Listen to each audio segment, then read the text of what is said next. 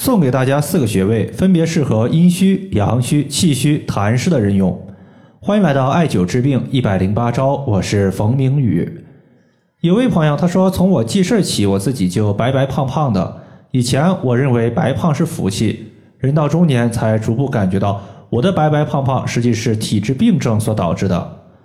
我的白胖四肢都是虚胖，用手一捏，肉特别的散，不像别人的肌肉那么有力。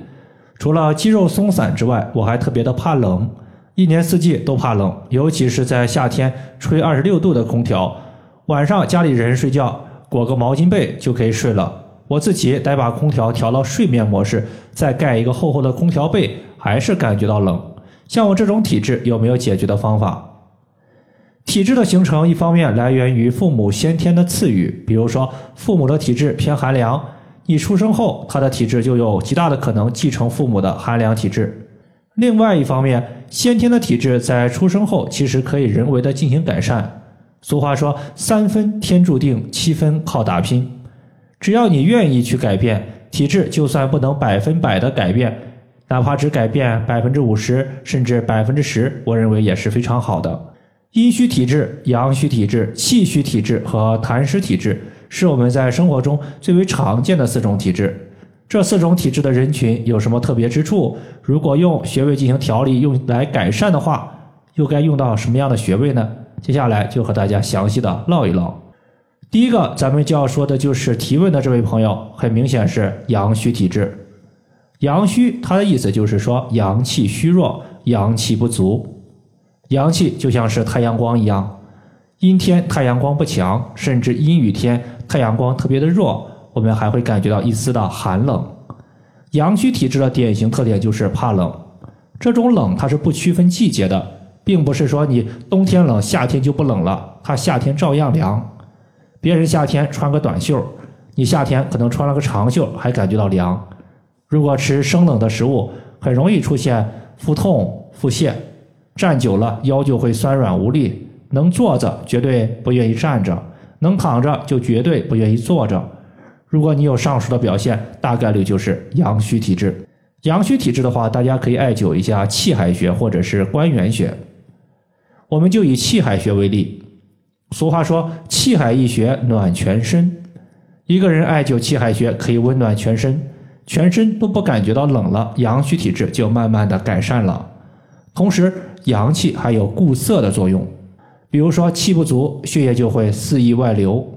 前些天呢，我的微信群里呢就有一个学员，他的小孙子每周都会出现流鼻血的问题，鼻腔发现呢也没有特别干的情况，就是流鼻血。孩子的面色苍白，面色呢除了苍白之外，还有手脚的冰凉，很明显的属于是体寒阳气不足。当时呢，我就给他俩两个建议。买根人参，每天没事的时候呢，就放在鼻子下方闻一闻，因为人参它是可以大补元气的，而人参单纯吃火性又太大，所以呢，就闻一闻来解决没有气儿的气儿不足的情况。另外，每天艾灸气海穴三十分钟以上。刚开始呢，孩子还是比较配合的，每天下午他奶奶就会手持一点八厘米的石墨艾条给孙子艾灸气海穴。过了半个多月，小孩子呢发现流鼻血也没有出现，就不再老实配合了。最后呢，就只能每天睡觉之前贴敷自发艾灸贴，贴在小腹的气海穴。第二天睡醒之后揭下来，就这样坚持了一个月后，期间流鼻血是一次没有出现过。气海穴它是在肚脐下一点五寸的位置。既然有阳气不足，阳和阴是相对应的，就有阴气不足。阴气不足的情况，我们叫做阴虚。我们以水为例，水遇到火，火是阳气，水会变成气态；而水如果遇冷，它会凝结成小水滴，或者说变成液态，甚至变成固态的冰。这就是阳化气阴成形的由来。阴气不足，就是体内的水少了，水少了，火相对而言就会克制水液，导致人体一派上火的景象。阴虚体质，它主要表现为口干、皮肤干、眼干、咽喉干燥。舌头呢出现无苔或者是舌红少苔的情况，尤其是在晚上睡觉的时候，会感觉手脚心发热，容易盗汗，脾气呢也比较烦躁，大便会频繁出现干结的问题，身体呢大概率就是普遍偏瘦的居多。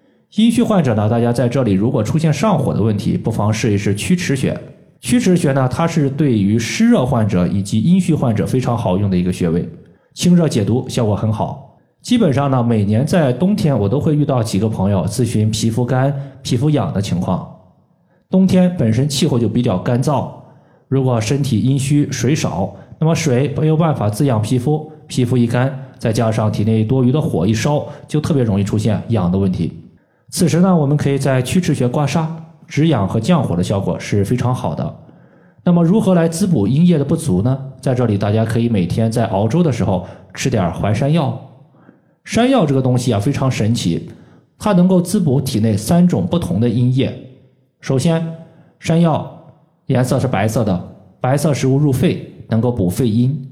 其次，山药吃起来甜甜的，有淡淡的甜味儿，甜味食物入脾，可以滋补脾阴。